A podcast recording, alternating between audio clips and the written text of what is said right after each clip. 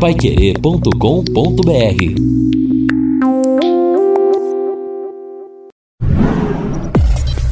Mercado Financeiro.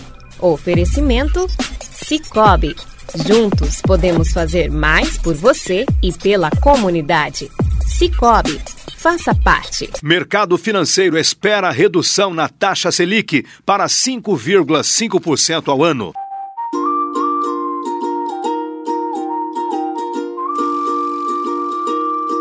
Eu faço parte de uma instituição que faz parte da minha vida. Que sabe que eu sou dono também, isso é cooperativa. Faça parte, precisa. Faça parte, se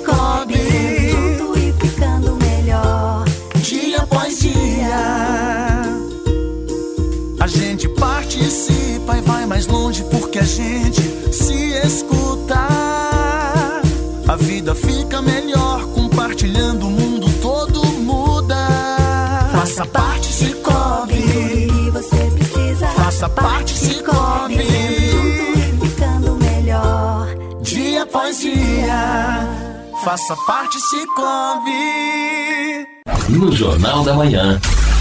Mercado Financeiro.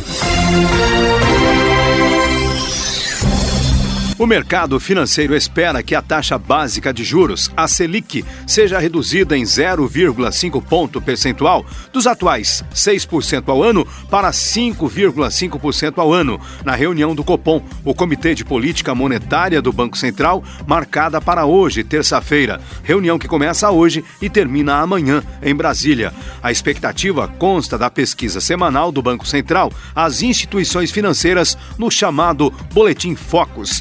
Para o mercado financeiro, a Selic voltará a ser reduzida em 0,5 ponto percentual em outubro, permanecendo em 5% ao ano na última reunião deste 2019, marcada para dezembro.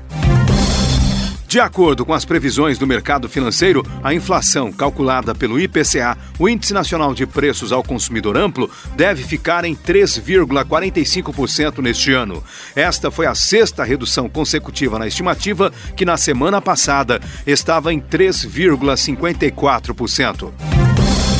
A previsão para a expansão do PIB, Produto Interno Bruto, a soma de bens e serviços produzidos no Brasil, foi mantida em 0,87% neste ano de 2019.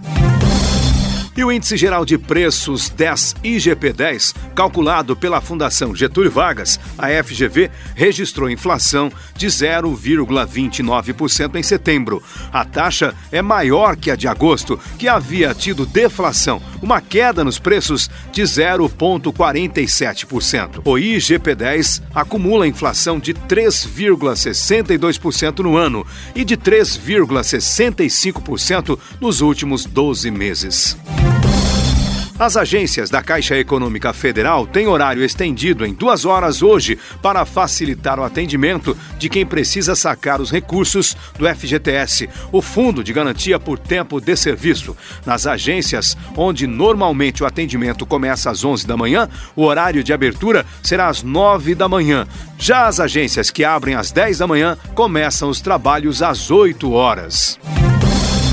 Os ataques às instalações da petroleira estatal da Arábia Saudita no fim de semana provocaram uma disparada nos preços do petróleo, com o barril do Brent registrando ontem a maior alta durante uma sessão desde a Guerra do Golfo, que aconteceu em 1991 os danos provocados pela ação no sábado, no qual foram usados supostamente drones, cortaram pela metade a produção do maior exportador mundial de petróleo. No Brasil, as ações da Petrobras devem ter uma valorização. Mas os analistas lembram que o mercado da gasolina e do diesel podem ser elevados pela estatal, que mantém uma política de preços alinhada ao do mercado internacional.